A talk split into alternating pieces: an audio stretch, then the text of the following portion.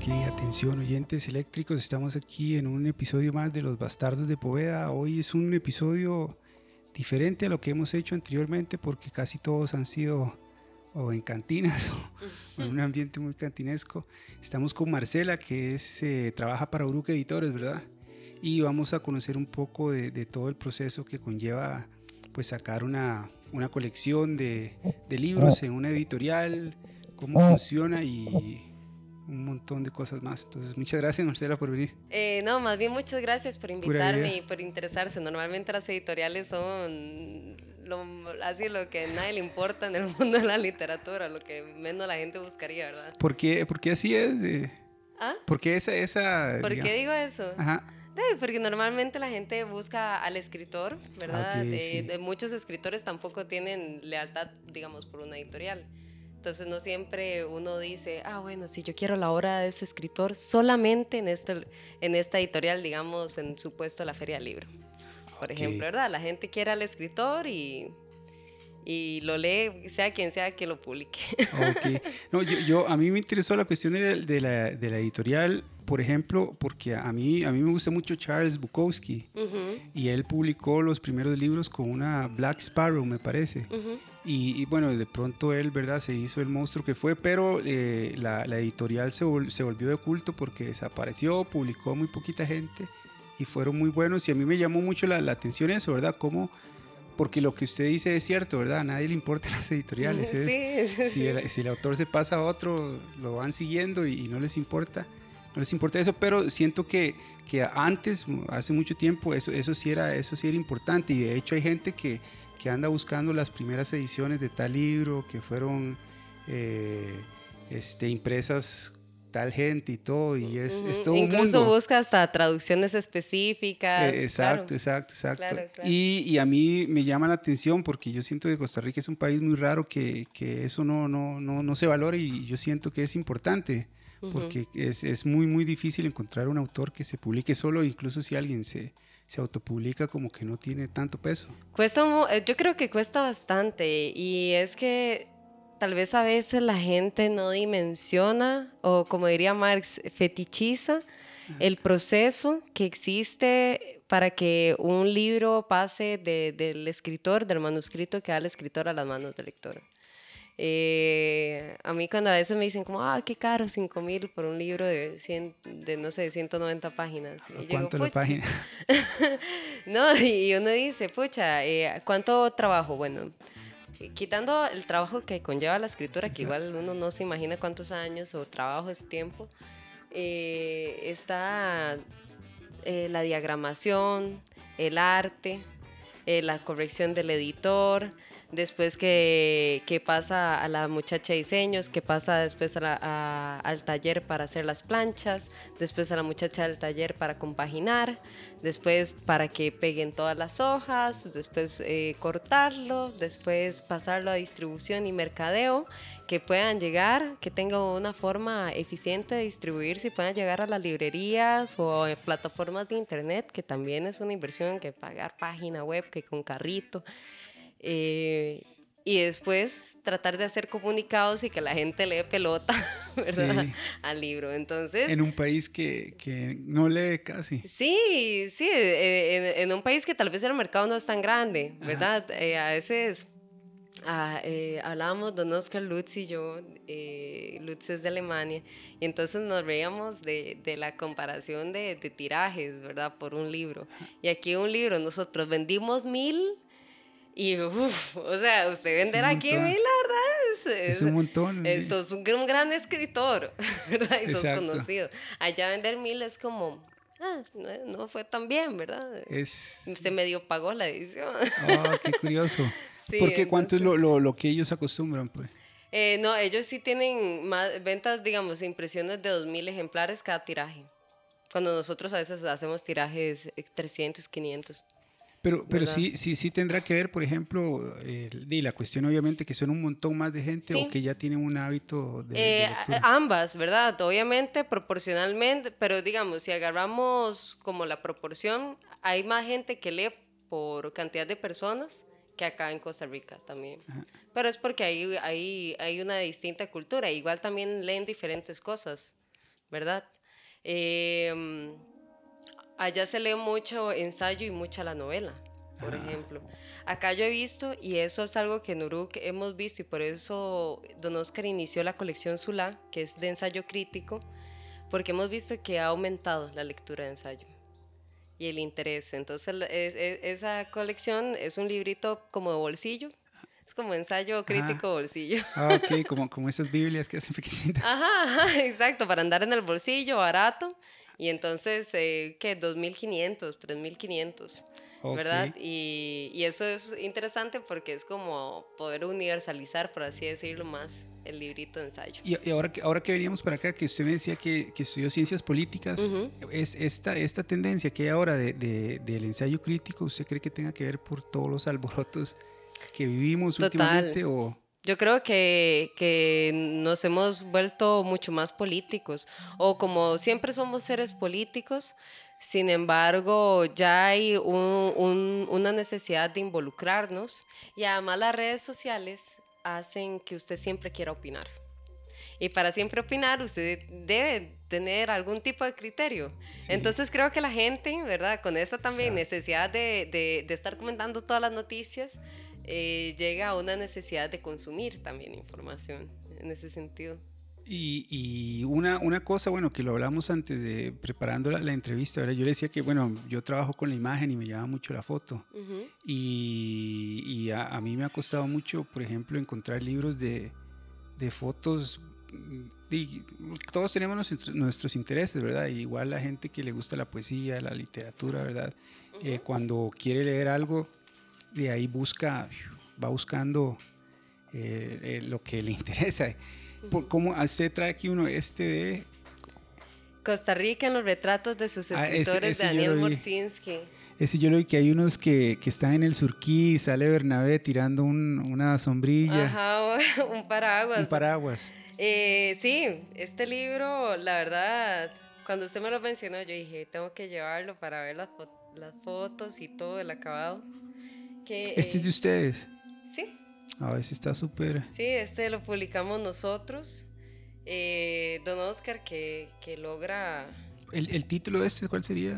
Costa Rica en el retrato de sus escritores. Oh, el fotógrafo es Daniel Morsinski. Ajá, Daniel Morsinski es el conocido fotógrafo de escritores. Eh, en Centroamérica cuenta, de hecho cuando fue el Centroamérica cuenta el año pasado aquí en Costa Rica, nosotros presentamos este libro. Daniel Morsinski era el fotógrafo oficial de la feria. Y de hecho, Don Oscar lo conoció en un Centroamérica Cuenta en Nicaragua.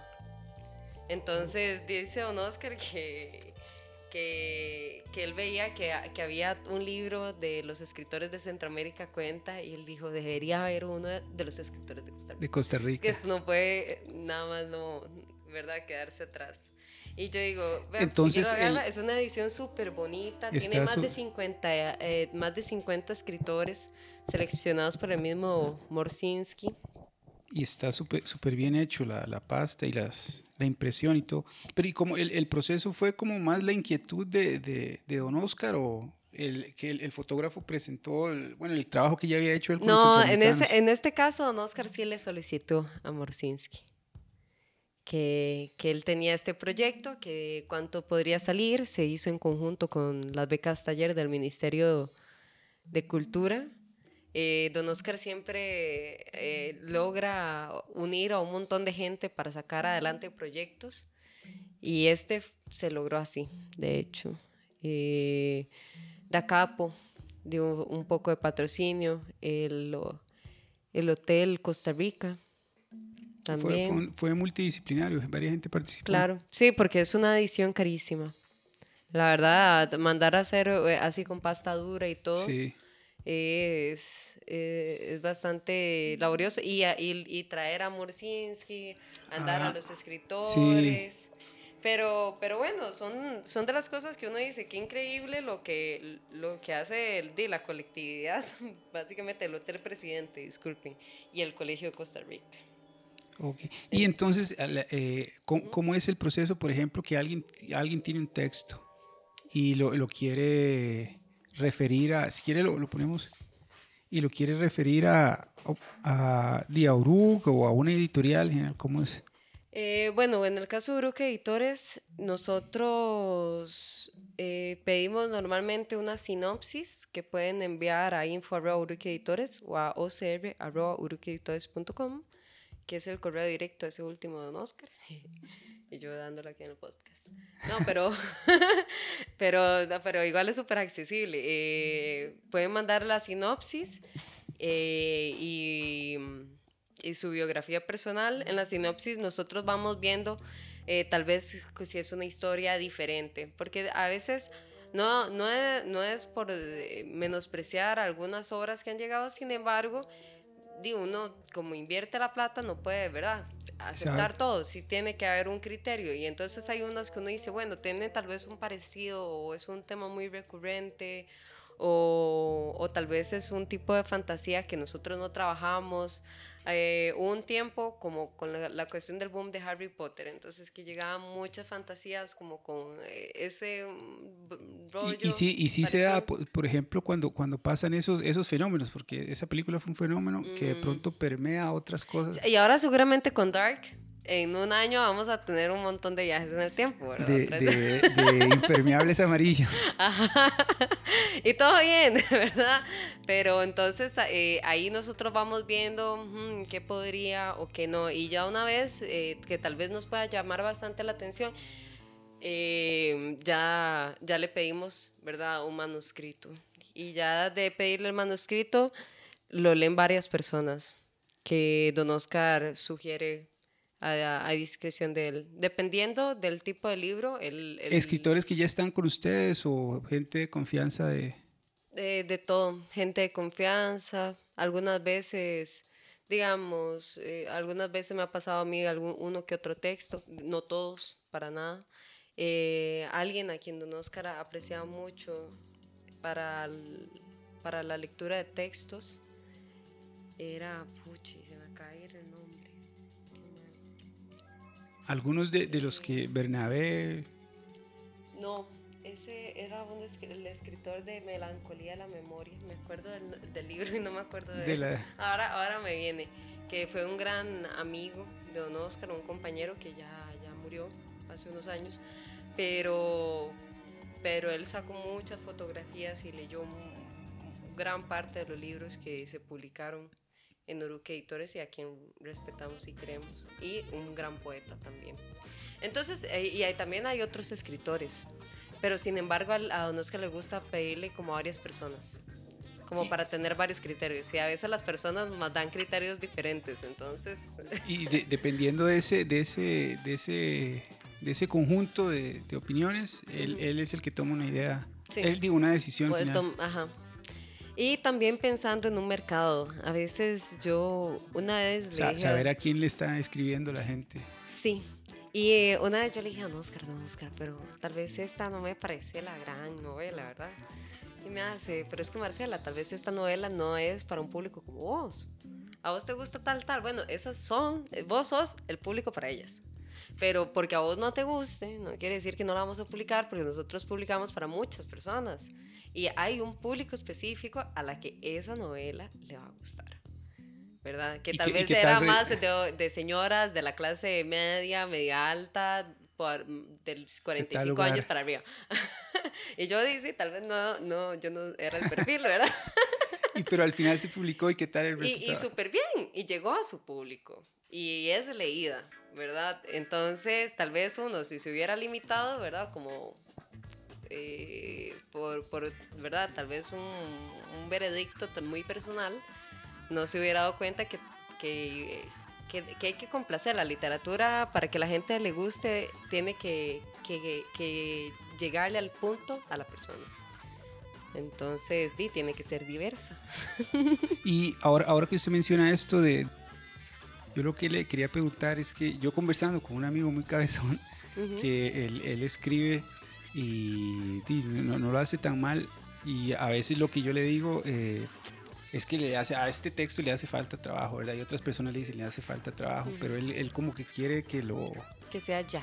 Que, que esté ya y que, y que lo publiquen ya a, pesar de lo que sea y, no está como abierto a, a, trabajar un poco más. Y no es que el, el, texto sea malo, sino que uno siente que, sin ser verdad un erudito ni, ni, un, ni, un, gato en esto de en la lectura de obras, pero la, la cuestión va a qué, qué, tan frecuentes se encuentran ustedes con textos buenos que les hace falta trabajo y que con un poco más de, de desarrollo podrían ser publicables. ¿Es, ¿Es, común eso aquí en el país? Eso pasa bastante. Eh, hace unos años vi el caso de un muchacho que Don Oscar le dijo, trabájelo, trabájelo, acórtelo y le dio una serie y él dijo, no, no lo puedo acortar, no lo puedo acortar, necesitan ser las 400 páginas y uno dice, ¿realmente lo necesitaba? O sea, porque si usted dice, esas 400 páginas lo vale cada segundo, entonces la inversión que usted va a hacer, tanto como comprador a la hora, de, ah, como lector a la hora de comprar el libro, como editor a la hora de hacer la inversión de imprimirlo, vale la pena, pero pero a veces no, esas, de esas 400 páginas pudieron haber sido menos, eh, con una edición más accesible para el público, ¿verdad? Eh, y un montón de cosas más leíbles, no todo el mundo le encantan los libros gruesos, también los libros gruesos son más difíciles de vender. Eh, y bueno, él, y él dijo, no, no, no, no, no, muchas gracias, pero entonces lo imprimo con Atabal. Yo, yo creo que así está bien y así tiene que salir. Nosotros, bueno, claro, le hacemos el acompañamiento como usted quiera que, que se le haga. Eh, y, y, bueno, y, la novela no fue muy bien recibida y costó mucho, obvio, porque es muy larga. Y habían cosas que había que quitarle, porque cuando es muy larga y, y ya no solo el editor lo piensa, sino también el lector lo deja leer. Y, era, y digamos, cuando él presenta este texto, ya era, o sea, él escribe la novela y la, el primer tirón y ese era el que... Sí, al final yo no sé si fue el primer, primer tirón, pero fue muy parecida a la que él nos envió a nosotros.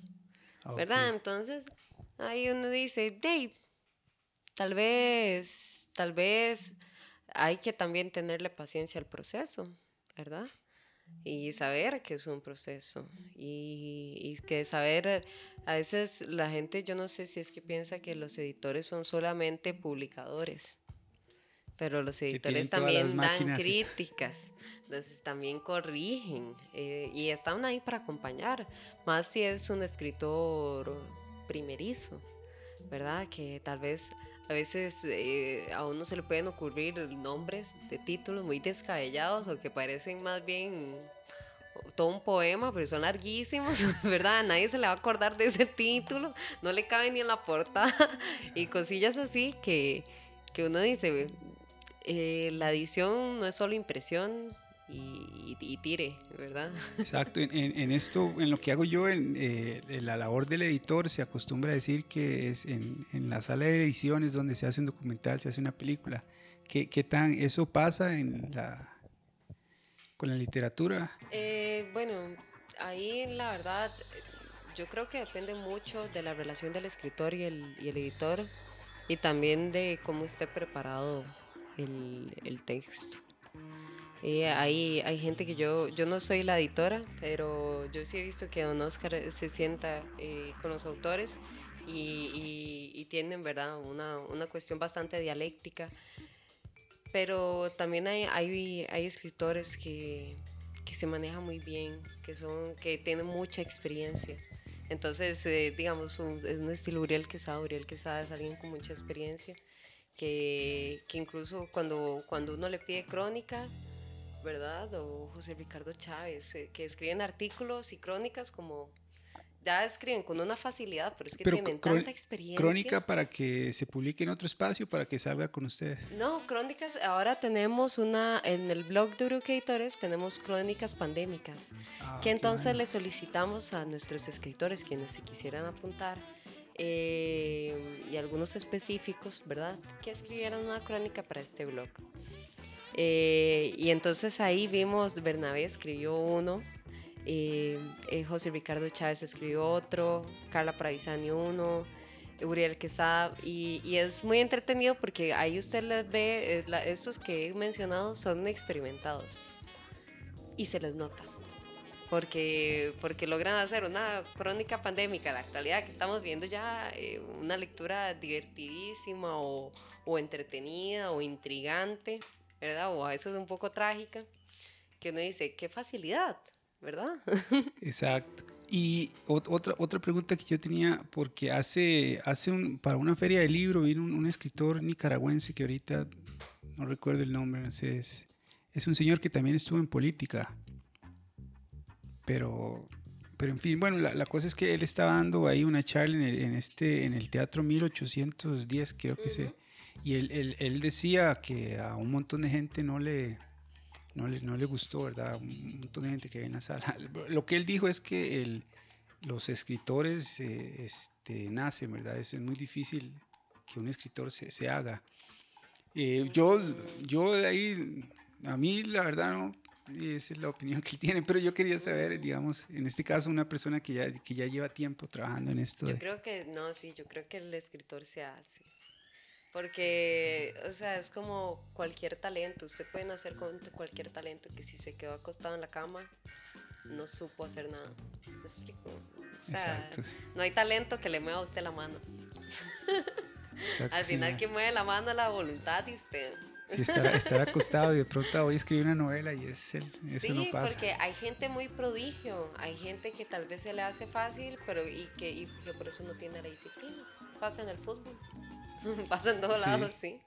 Que pueden ser que tienen una gran habilidad, pero tal vez no son rigurosos o, incluso como eso, o, se apresuran porque creen que son muy buenos. Igual uno entiende, más ahora como tal vez en, en la era como de las redes sociales y todo, y todo es tan rápido, tal vez uno quiere también, ¿verdad? Como, ah, quiero publicarlo, quiero... que esté esa sensación de que la gente quiere algo, algo ya, hoy, mañana, pasada mañana. Y estar haciendo cosas, como también nuestra generación, siempre, uno siempre está haciendo, siempre está sacando, como estas producciones largas, ¿verdad?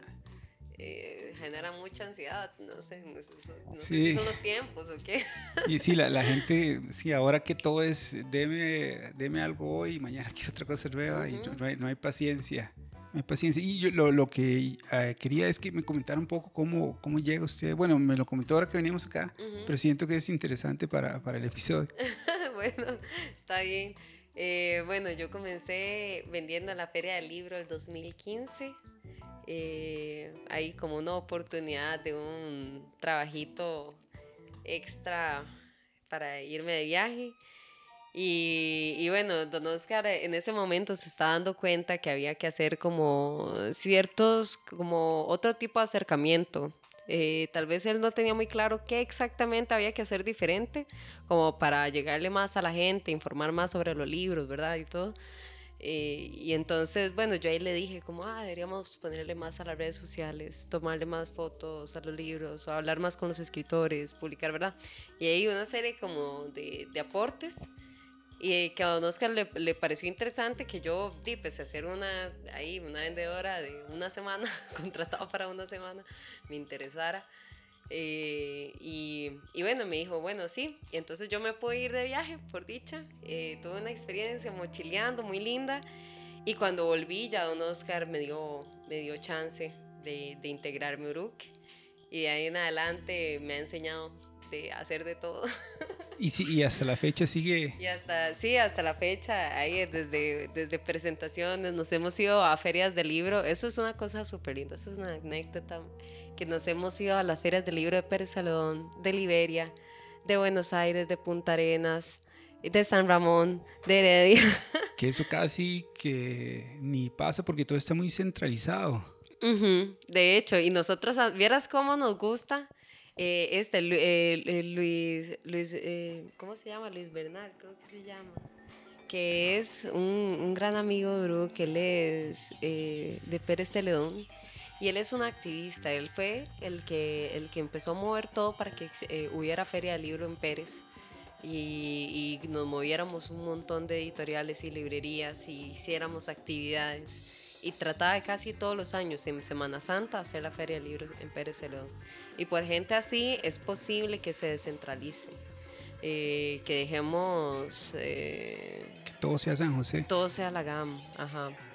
Y, y, y, la verdad nosotros vieras lo feliz que nos hace, porque la gente empieza, uno empieza a ver que la gente ya, como le decía yo ahora, ¿a quién le importan las editoriales, verdad? A nadie le importa la editorial. nadie dice, Uy, bueno, alguna gente sí, como anagrama, ¿verdad?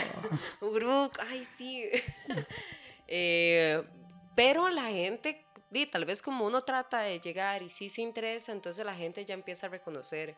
Y es como, ay, yo una vez fui a un conversatorio suyo, ¿verdad? Y, ay, y, y, y uno termina viendo que en Liberia, unos muchachos que iban saliendo del colegio, pasaron a la sede de la UCR porque vieron que había feria libro y llegaron fascinados porque que, que ahí está, que, que Uruk, que, que estaban los libros de Arabella Salaverry, al parecer Arabella súper conocida, bueno, en todo lado, ¿verdad? Ella es increíble. Eh, y, y, y, todos los muchachillos, dije, cole, lo cual a mí, y en Liberia, ¿verdad? No, no, no sé, es muy poco común. Sí, sí. Y yo dije, qué interesante. Entonces tal vez era poco común porque uno no da el chance. No porque no se pudiera, ni no porque la gente no le interesa. Y ahora que usted dice, que usted me comenta e, estas, estos, eh, ¿cómo se, cómo, cuál es el nombre? Eh, no, eh, eh, que se van de tour, que se van de tour por el ah, país. Sí, ferias. Ajá, es las ferias. Yo, yo en lo que hago he trabajado mucho con músicos, músicos de, de todo lado. Y una vez hablando con uno, estábamos hablando y él me comentaba que que la música, digamos, el, el punk que se hace en, en, Alajuela es muy diferente al que se hace en San José y el que se hace en Cartago es diferente al de Alajuela y San José. Y a mí eso me pareció súper interesante porque en mi cabeza yo, yo decía, ¿cómo? Si este país tan chiquitito y cómo puede ser tan diferente si uno en 15 minutos, cuando no hay presa, está en Alajuela o en Heredia. Con, con los escritores es igual, por ejemplo, la, la gente de Pérez Celedón, eh, los escritores escriben de cosas que no se, no se tocan aquí en San José o las temáticas o los intereses, ¿cómo es? Pues hacer esa diferencia por escritor no, no podría no podría decirle mucho. Más que todo, si noto la diferencia como de la gente de San José, San José, a gente ya más fuera como, o sea, como a la juela y así, ¿sabes? Como que lo veo más como ciudad centro versus más periferia, que, que por tanto... O sea, que, que decir Pérez León, Guanacaste. A nivel de escritores.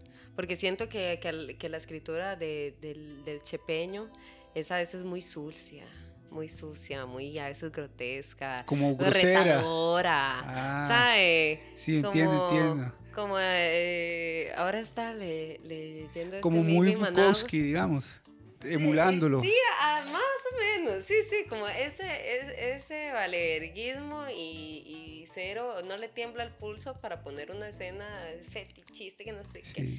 Pero como que los balazos solo los ponen en el texto. Y como más sucio. sí. sí.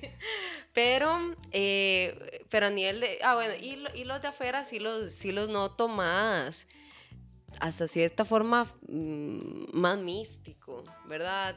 más honesto. No sé si honesto, pero como más místico, como que, como que no se van solo como con, la con, la, con lo mugriento y lo terrible, sino que también observan otras cosas, critican a los de Chepe normalmente. Cierto. Ahí uno va a encontrar alguna frase cagándosele a alguien de Chepe. Exacto. Pero eh, con los lectores eh, los lectores, digamos, de San Ramón leen un montón de poesía.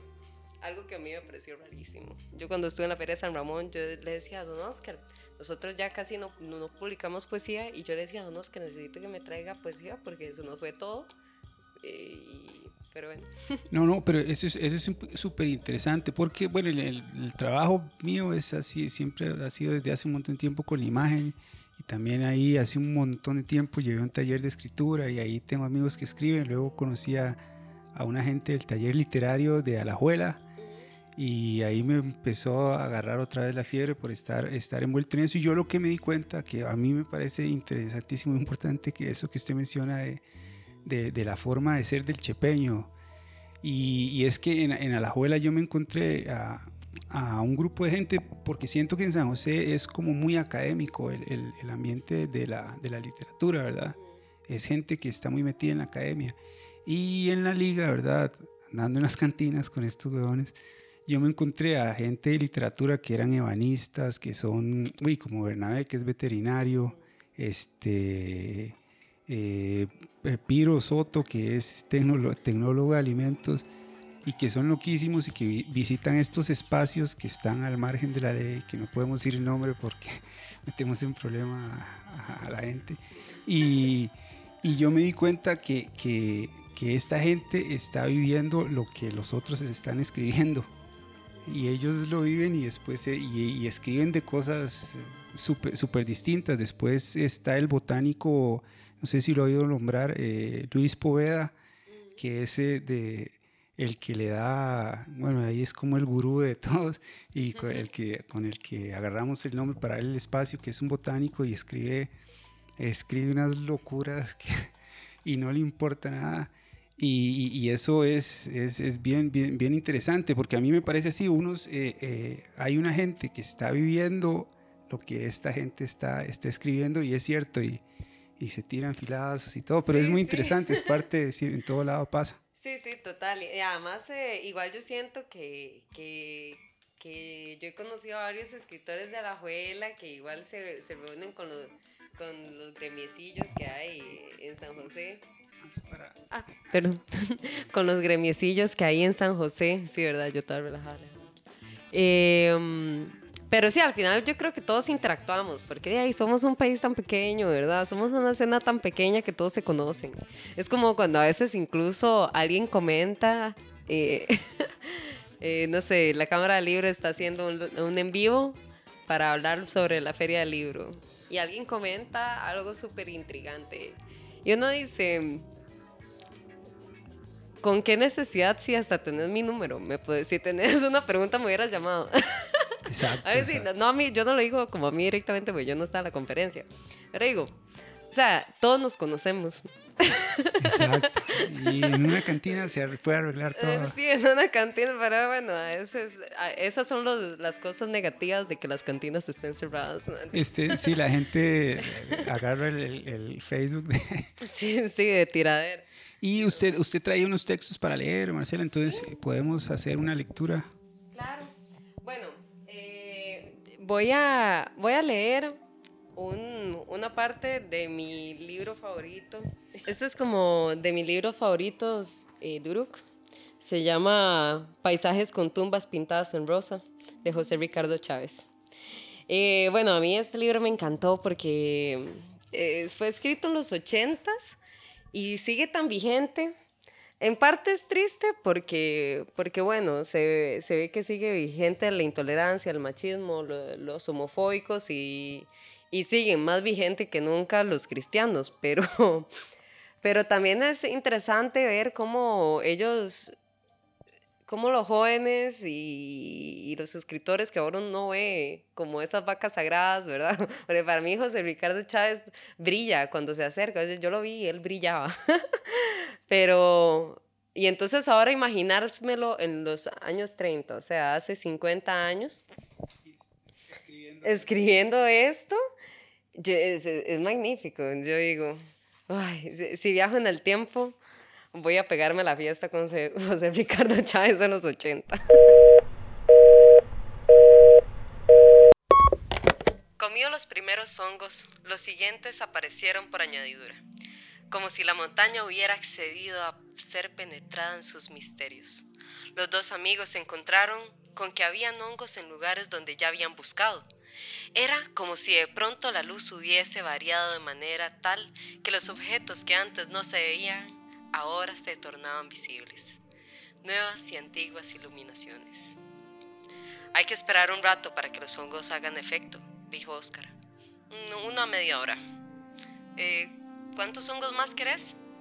Eh, uno, dos, tres, para cada uno. Tampoco hay que excederse.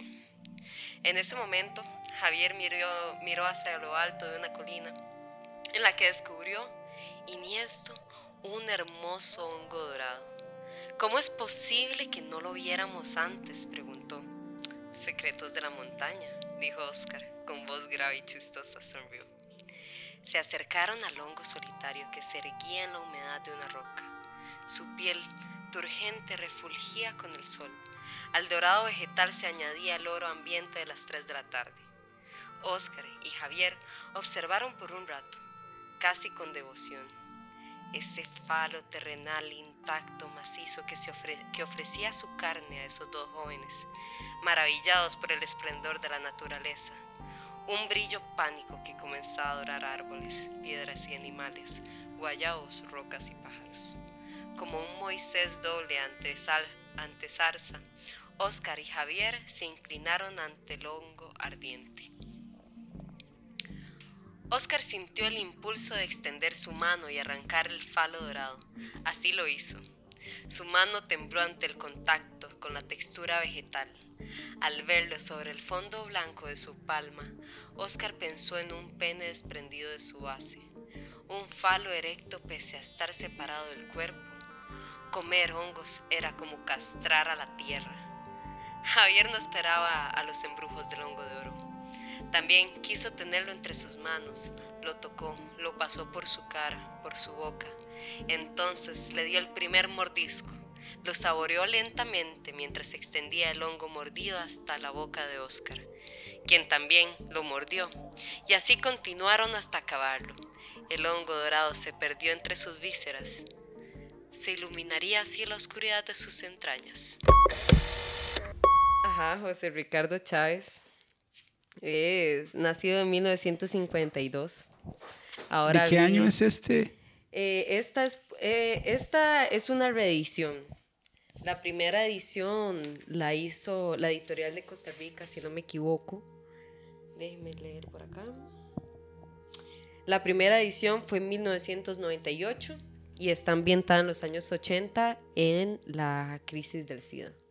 De hecho, en la crónica que José Ricardo Chávez escribe para el blog de Urucators, que es de lectura libre, pueden pasar a leerlo a urucators.com, él explica que él pone paisaje con tumbas pintadas en rosa porque es la combinación del semen y el sangre.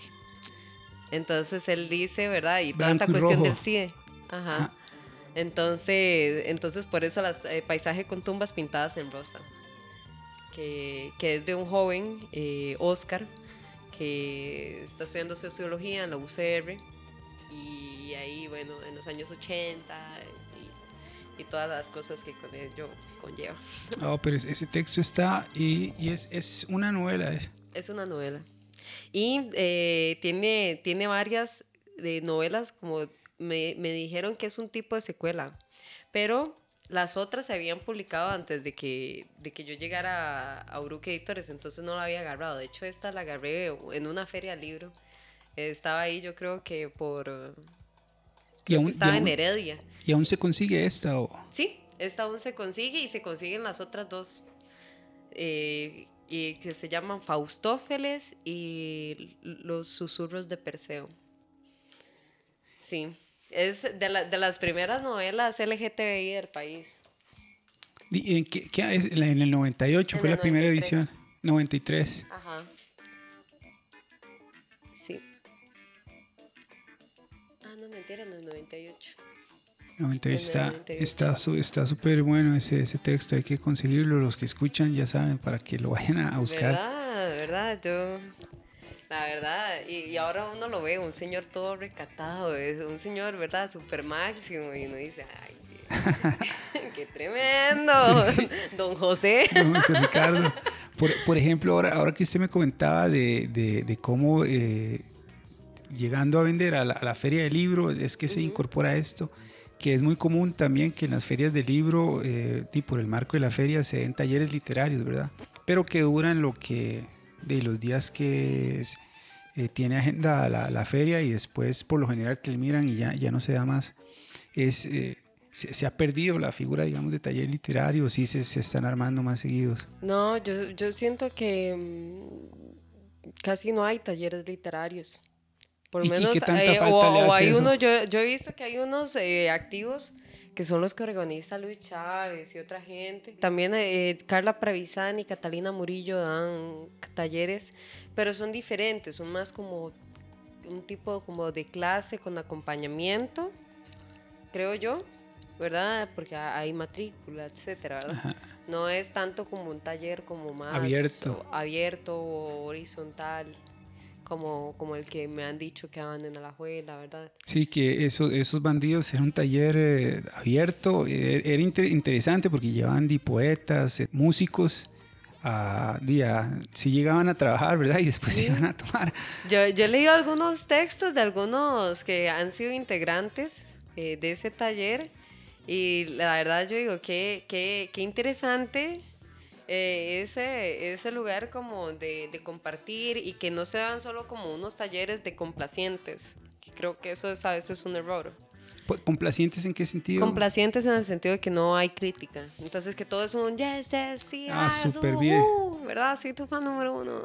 Y no, y, que al final hacen un daño. Exacto, ¿no? Y estos huevones sí, sí tenían que se, se daban duro, pero es, lo que hablábamos de, del trabajo, maestro. Le, le hace falta trabajo, va bien, pero que eso, es muy cierto. Pero constructivamente. Constructivamente, sin ofender, sin decir... Eh, eso, eso, es, eso es muy, muy, muy cierto. Sí, y, y, a, y, a, varias personas que he ido conociendo por cosas, ¿verdad? Que al final, ay, ese carajo está en el taller. Yo dije, ah, mira, qué interesante, aunque yo nunca aquí, por lo menos en San José, no. ¿Y, qué, ¿Y, qué, tanta falta le, le hace, digamos, a, a la escena la, la, figura del taller o que hay, exista más talleres? Yo creo que Mm, bastante, pero a mí me gustaría, incluso en lo personal, hacer un, tipos como de talleres más bien como diferentes, como mm, es que no sé, tal vez yo no estaba como en los talleres, como no sé cómo lo hacían a la abuela, entonces no sé si sería diferente a como lo, lo hacían ahí, ¿verdad? Pero a mí me gustaría más como un taller donde uno pueda como ir a, a leer los textos y compartir textos sin embargo, también como, como trabajarlos ahí e incluso tal vez hacer cosas más interdisciplinarias. No sé, ¿verdad? Que, que, por ejemplo, la finalidad del taller sea, por ejemplo, por poner un ejemplo, eh, de entre todos los que participan, llegar a publicar algo. Ah, bueno, eso sería algo muy bueno, pero la cuestión ahí difícil sería la temática del libro. ¿Verdad? Lo, lo, interesante sería iniciar un taller y decir, no vamos a tener nada prehecho. Vamos a elegir un tema, de lo cual sería magnífico hacer un... Un, taller de un, año, por un Libro, un libro que salga de una, de una tallería de un grupo trabajado por un cierto periodo. Ahora eso sería... Y tendría un... Porque a veces uno corre como, como en máquina. ¿sabe? Como que corre, pero no va como para ningún lado realmente. Entonces, hacer un taller con ese motivo le da una razón, por así decirlo. Y también puede ser muy, muy interesante para, para la gente que, que inicie en la escritura, como ir conociendo el proceso de... Y salir de, de, de la idea de la inspiración divina. Sino también como no solamente trabaje los temas que a usted le gusta, sino trabaje un tema que, en el baño, que se le ponga. Ajá, en el baño me llegó.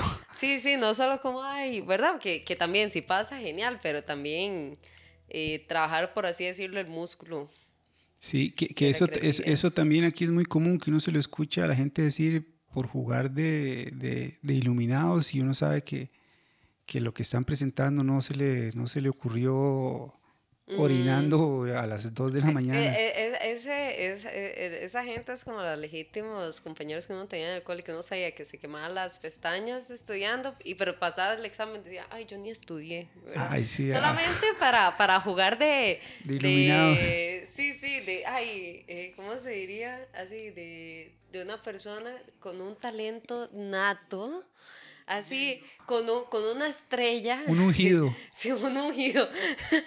y no tiene ni que mover un dedo para que todo se le haga. no, no, no, yo, yo, creo en el esfuerzo. A mí me gusta. El, esfuerzo acompañado de, de, una experiencia de vida, porque yo también he visto que, que, pasa mucho lo que se mencionaba anteriormente, con, por ejemplo, con este, el fenómeno que usted decía de, de Harry Potter, que se dan este tipo de fenómenos, otras cosas, y uno empieza a ver este, réplicas de eso en, en, en, un montón de cosas y no ve como la... Bueno, yo, yo, yo, lo llamo honestidad, tal vez me equivoco, pero cuando uno está leyendo un texto que, que lo engancha, uno dice, pucha, este, este, este carajo esta caraja me está hablando de algo que yo no sabía que existía, de algo que es muy personal y, y que no lo he visto en ninguna otra parte. Y eso es muy, muy bueno. Y además también yo siento que que, que con esta interacción vos conoces a personajes. Literal. Hay Uno dice, cada personaje. que di, eso es estimulante. ¿sabe? Exactamente. Las conversaciones que uno pueda tener. Y como lo que mencionaba usted de, de este, de este señor José Ricardo, que está lo que él escribe, pero la persona es otra.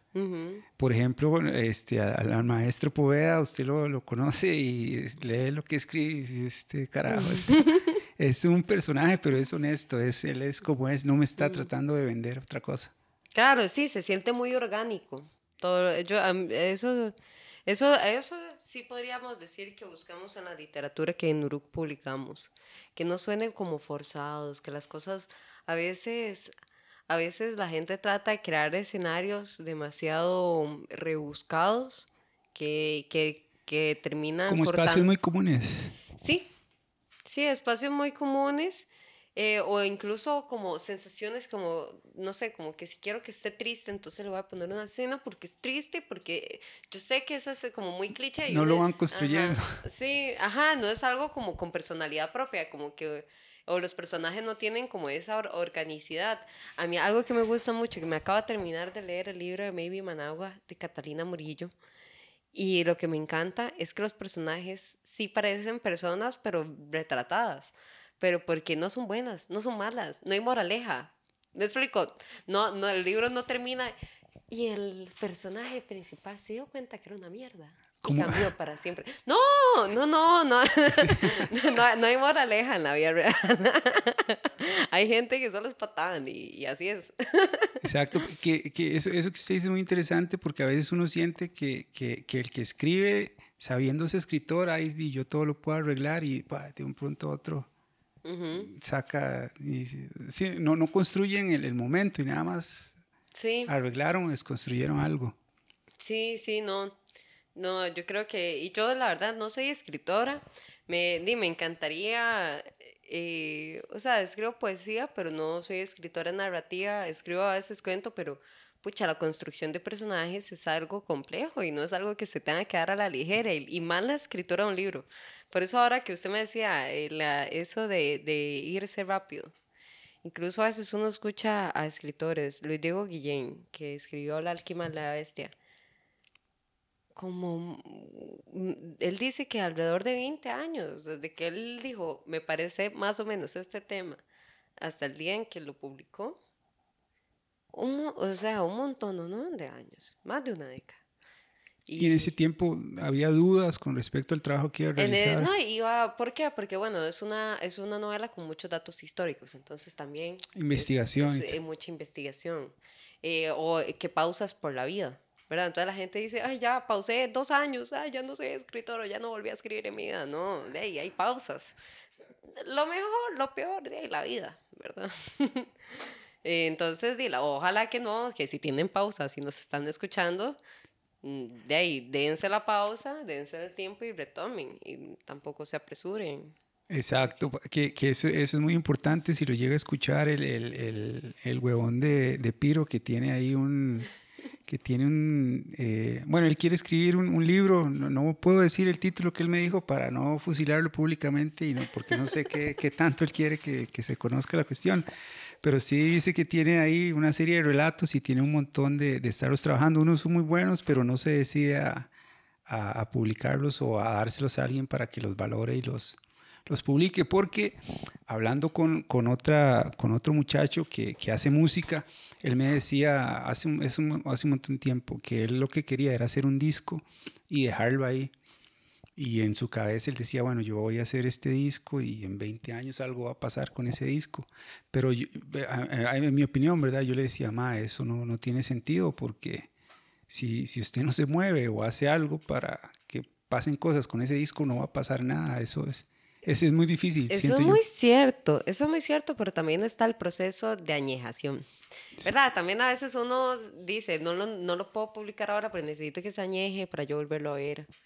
¿Verdad? Que eso también es, es una parte muy válida del proceso y de la autocrítica, porque a veces uno está enamorado con su hijito, ¿verdad? Y uno no quiere que se lo critiquen, y uno no quiere nada, ¿verdad? Ni que se lo cambien, está perfecto, tiene los mejores ojos, ¿verdad? Sí, Distanciarse. Sí, hay que distanciarse a veces. Pero, eh, eh, pero eso, eso, eso, yo estoy de acuerdo, hay que distanciarse, pero volver a retomar el trabajo y... Y no perder el miedo también. Y, Vea, le cuento una anécdota. Mandé un poema y, y mi jefe se, se, ríe de mí, ¿verdad? Porque mandé un poema a, a un concurso de Leoneta hace eh, como un año, una cosa así.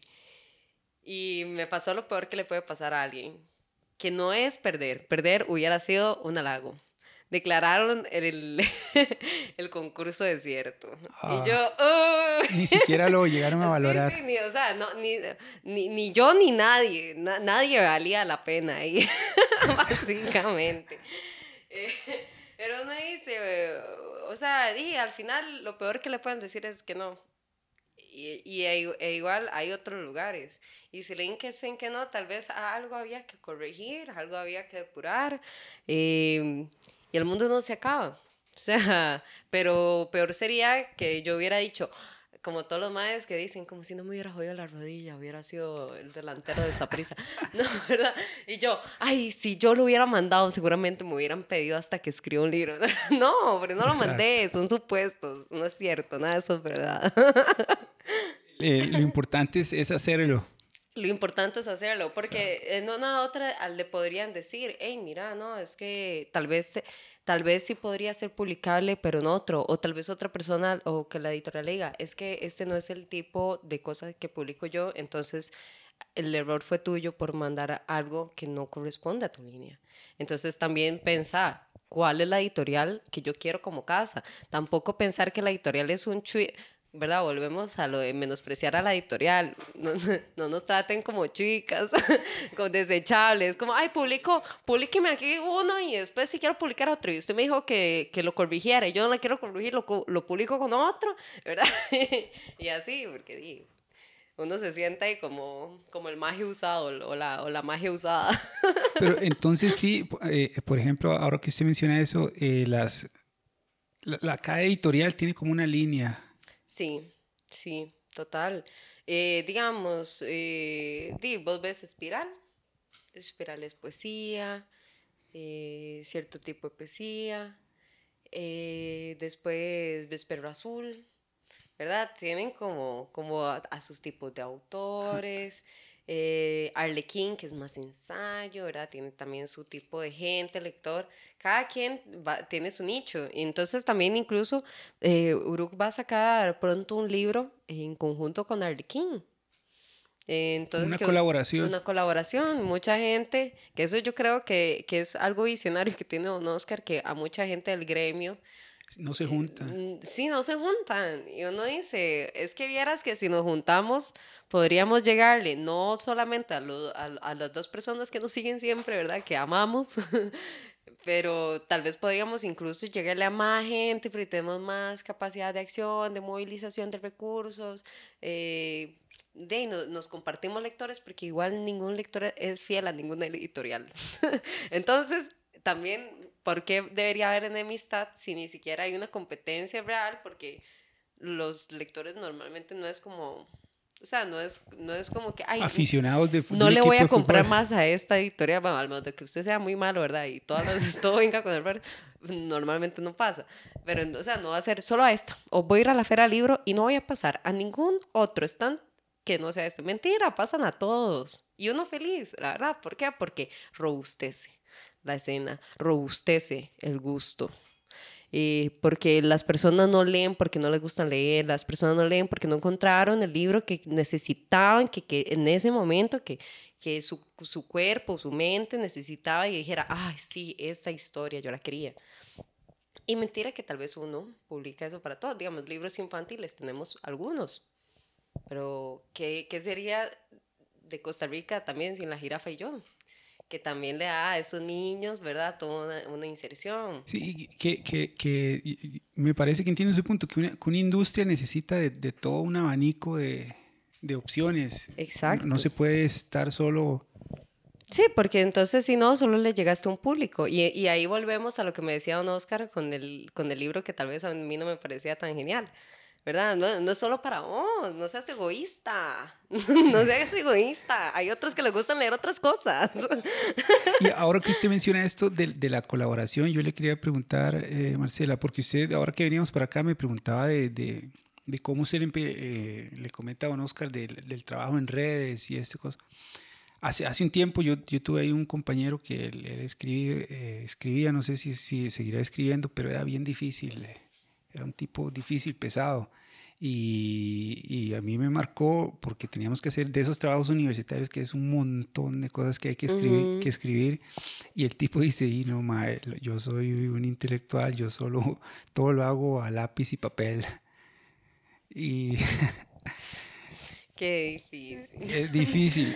Y es, esto yo lo comento porque eh, me parece, tal vez me equivoco, ahí me corregirán, que, que hay, que hay como, como, ¿cuál será la palabra? De, con, con esto de las tecnologías, ¿verdad? Que, que algunas editoriales o incluso escritores podría ser, este, no abrazan las tecnologías. Por ejemplo, lo que hicieron ustedes con Bernabé, de, de presentar el libro. Bueno, y, y por, es por toda la problemática que vivimos, pero igual es, una opción y ahora que están estos los audiolibros y todo el montón de opciones tecnológicas que hay para que la gente eh, lea más. Es que es caro. Sí, es caro. Realmente no, no, más, que, más que un querer es un a veces no poder. Es la plata. Porque sí, porque bueno, yo, eh, nosotros hemos querido hacer audiolibros, nos encantaría.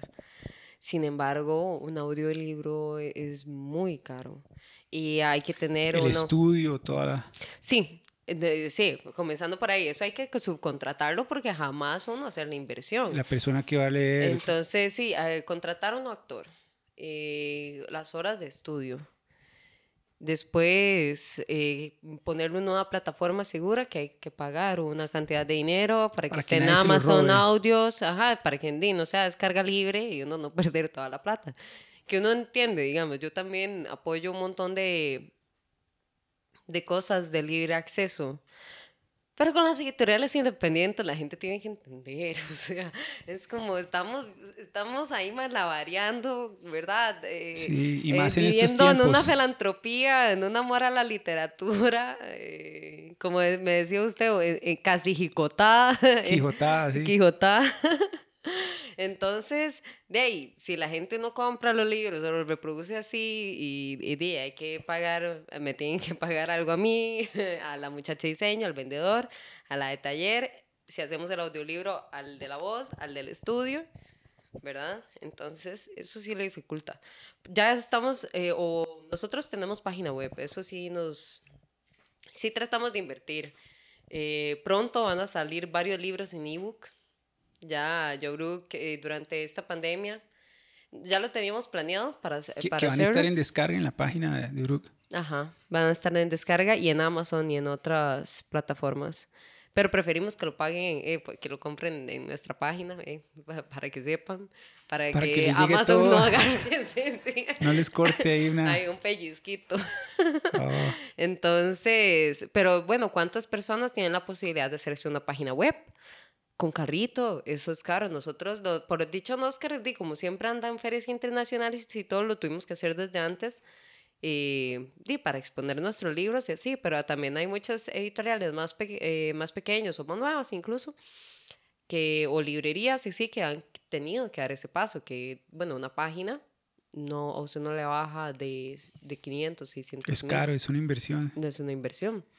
Y otra cosa, perdón, que, que interrumpo, Marcela, de, creo que, yo creo que es Piro, un amigo de, de Alajuela que me comentaba que Uruguay, ustedes han ido a la, feria de Guadalajara, que es de, de, las más grandes que hay en el mundo. Sí.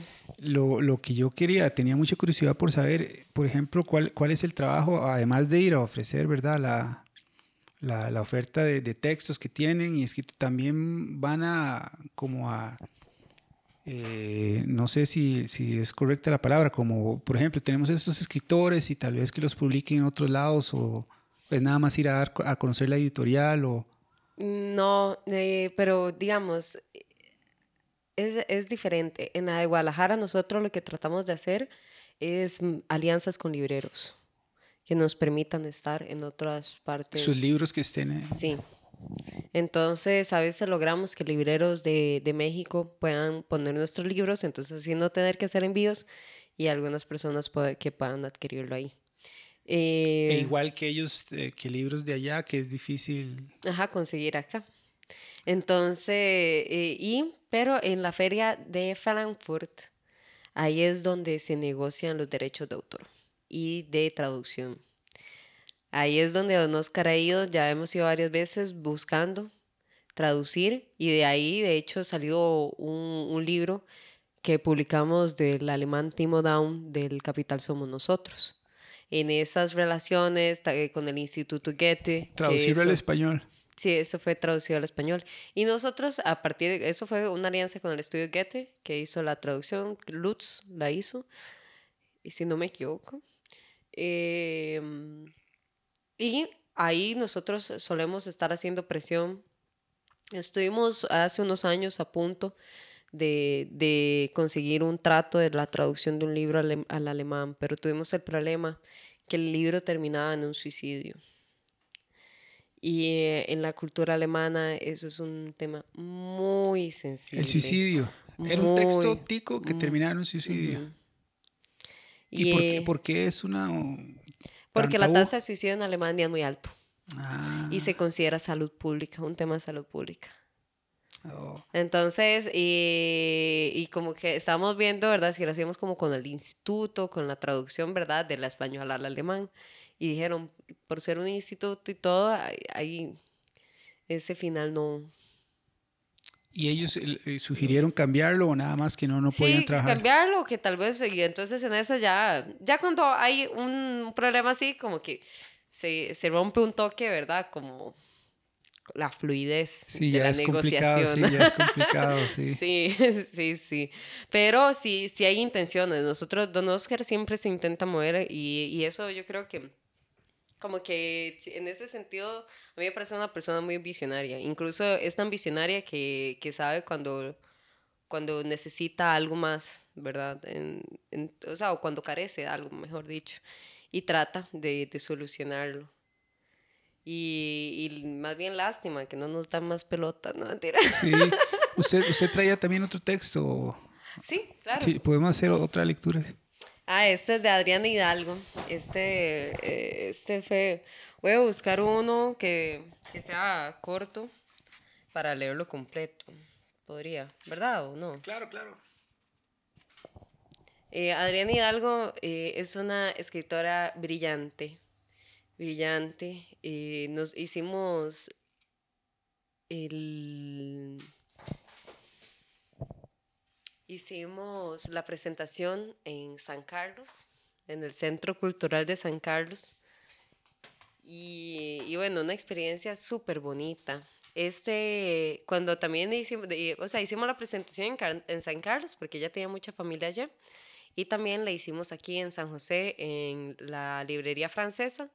Voy a leer em, el cuento que de hecho durante la presentación leyó Julieta Doles y que incluso Julieta, eh, o sea, el epígrafe es de ella, se llama, bueno, eh, Adriana Hidalgo es una intimista, de hecho fue la primera como reseñilla que había escrito cuando, para Uruk, eh, porque me encantó, verdad me parece brillante ella.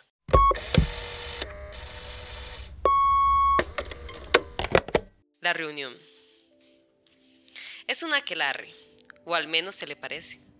Están todas, Sonia, Floria, Maritza, Laura, Raquel, Soledad y Delfina.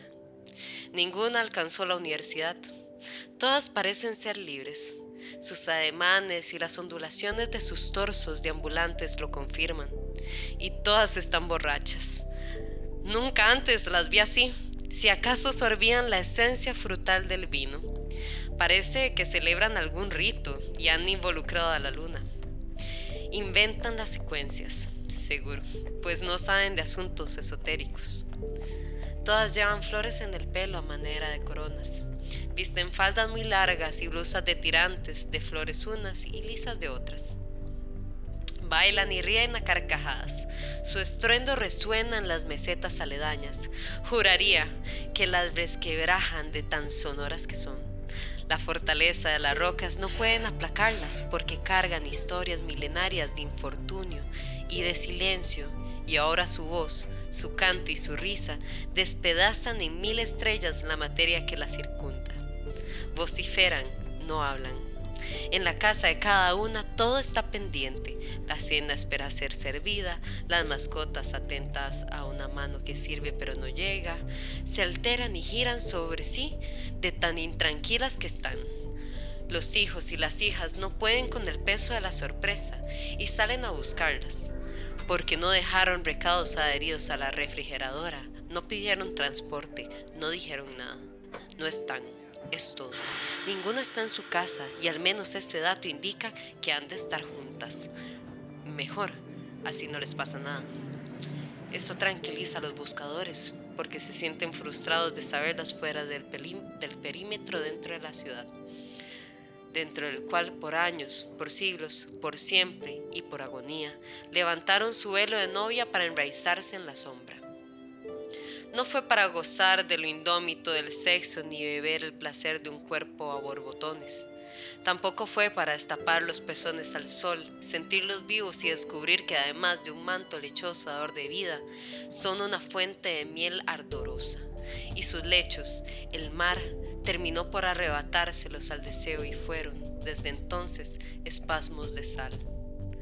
Ay, la gracia de una sábana blanca salpicada de erotismo que nunca las cobijó. Ay, los torrentes de semen disipados por la prisa. ¿Le reclamarán acaso a la luna?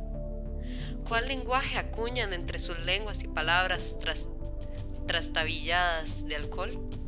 Sus esposos murieron con distancia unos de otros, y en cada despedida una risa inerte asomada, culpable, irreverente, en las fugaces lágrimas caídas al piso. La risa de soledad se sumaba a la de Laura, y se fueron acopiando hasta que estalló en dulce carcajada. Y fueron entonces libres. ¿Cuál confabulación tejen en este momento tan cándido de flores? Sus voces me cantan, pero ellas no lo saben. Yo las miro desde lejos. Al doblar por una calle empedrada disfrazada de noche profunda, vi fuego. Habían encendido una fogata, quizás sobre un estañón abandonado. Fue entonces cuando vi las llamas enlazarse con la hilaridad de sus discursos. Me acerqué como pude, con focos del auto apagado. No fuera que me escudriñaran y manchara yo la acuarela que florecía sin pinceles. Sí, allí están las mujeres perdidas, de quienes todo se sabe y todo se ignora en este momento. Solo yo las he visto y gozo silenciosa del espectáculo. Se ven ufanas, gloriosas, ungidas de espectros candentes. No cuidan a nadie, no sirven ni cocinan, no rinden cuentas, solo ríen y toman, se contorsionan dándole la vuelta al mundo en cada serpenteo se comen la entraña de la vida, pero antes la bañan en vino. Mis ojos dilatados se maravillan. Quisiera estar ahí, junto a ellas, elevando las plegarias a la luna que parece inquieta. Pero no puedo, no debo. Es una aquelarre, y la campana de convocatoria tenía destinatarias con nombre y sed.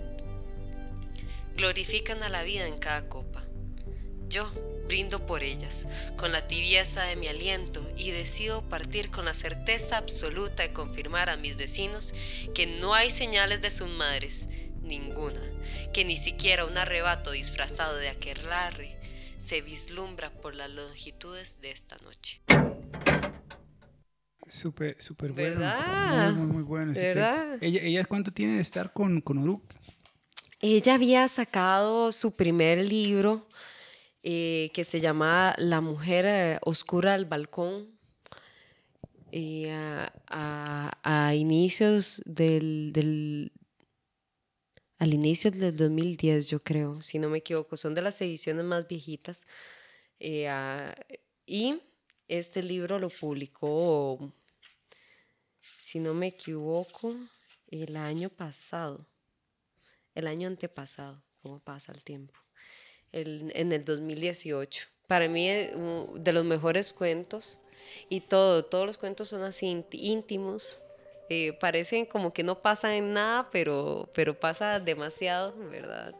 está muy interesante ese texto. Eh, ahora que sé, bueno, que acaba de leer ese, ese cuento corto, ¿qué, qué, qué, tanto pesa la elección de textos con respecto al, al, gusto de, de, de quien, de, no sé, de, digamos del propietario de Brugo, el editor del momento, o, o no, no es...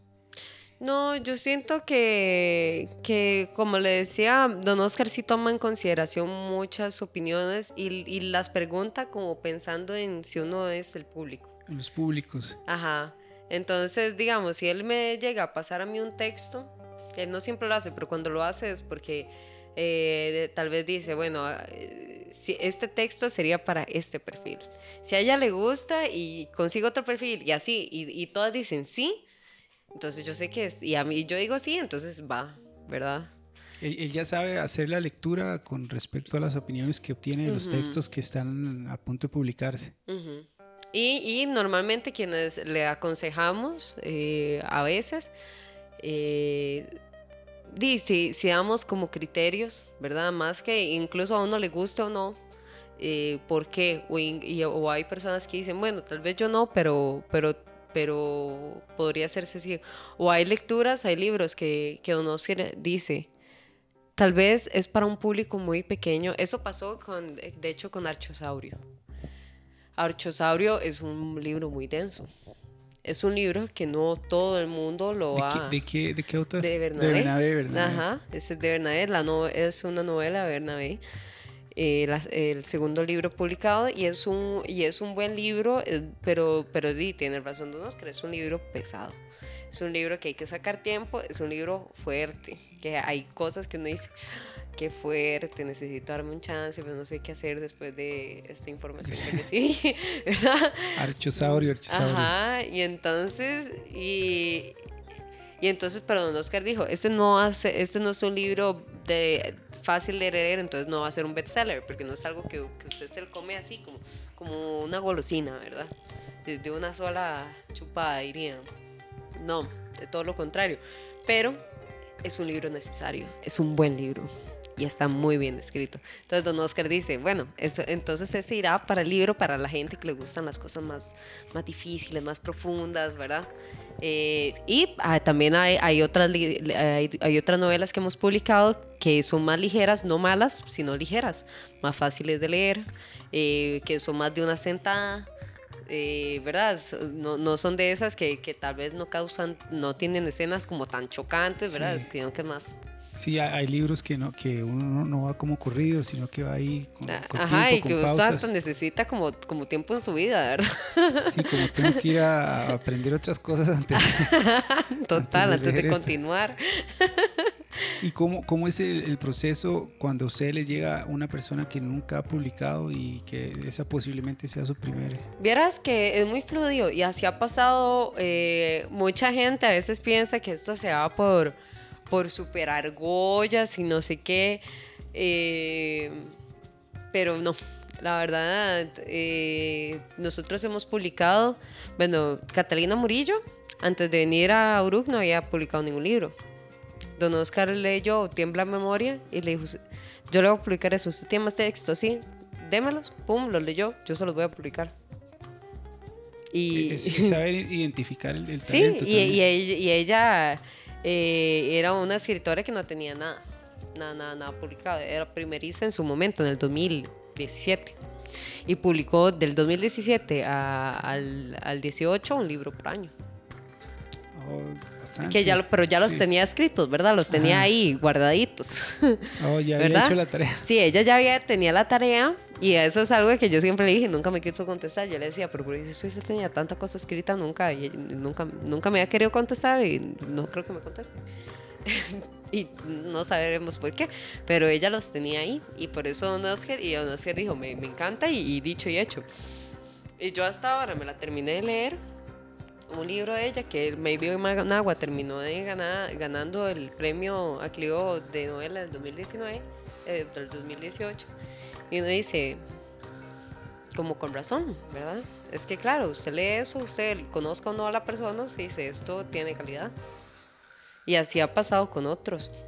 Germán Hernández antes no tenían eh, eh, libros, libros.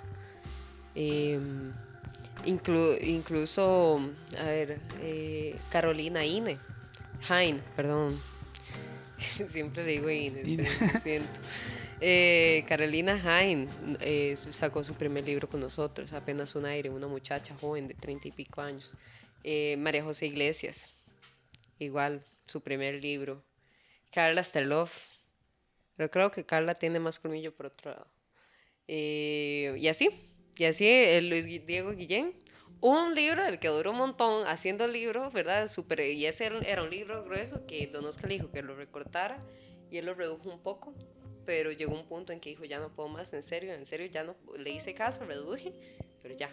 Y Don Oscar dijo, bueno, está bien, así se va, porque es cierto.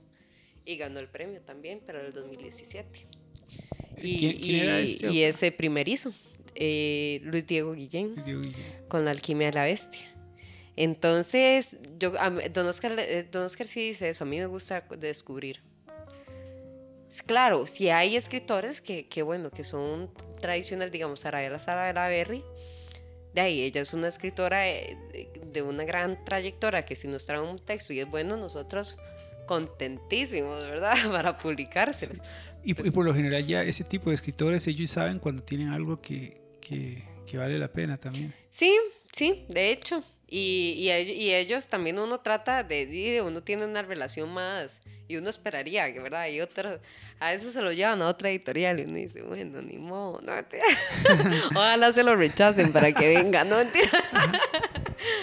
no, pero es último. ¿por qué, ¿Por qué se lo llevan a otra editorial? No, porque a veces, eh, a, veces, bueno, depende, hay, hay editoriales que uno entiende, digamos, eh, Gabriel Alemán la primera, que es una escritora eh, ecuatoriana, eh, la primera edición de Humo la tiene eh, Penguin Random House. Y, y, nosotros tenemos los derechos de Centroamérica. Nada más.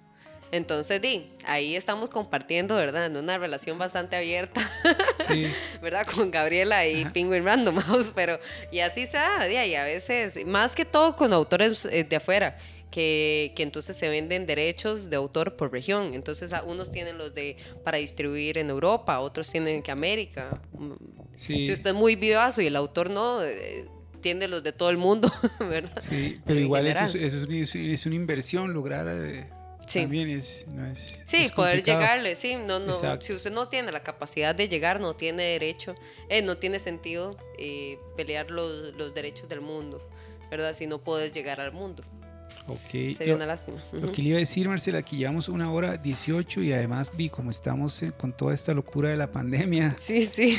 Ya ahorita nos, nos pueden caer las fuerzas castrenses porque no, no, porque así está la cosa. Entonces, agradecerle de verdad, muchas, muchas gracias por estar en este episodio Bastardo de Poeda con Marcela de Uruque Editores.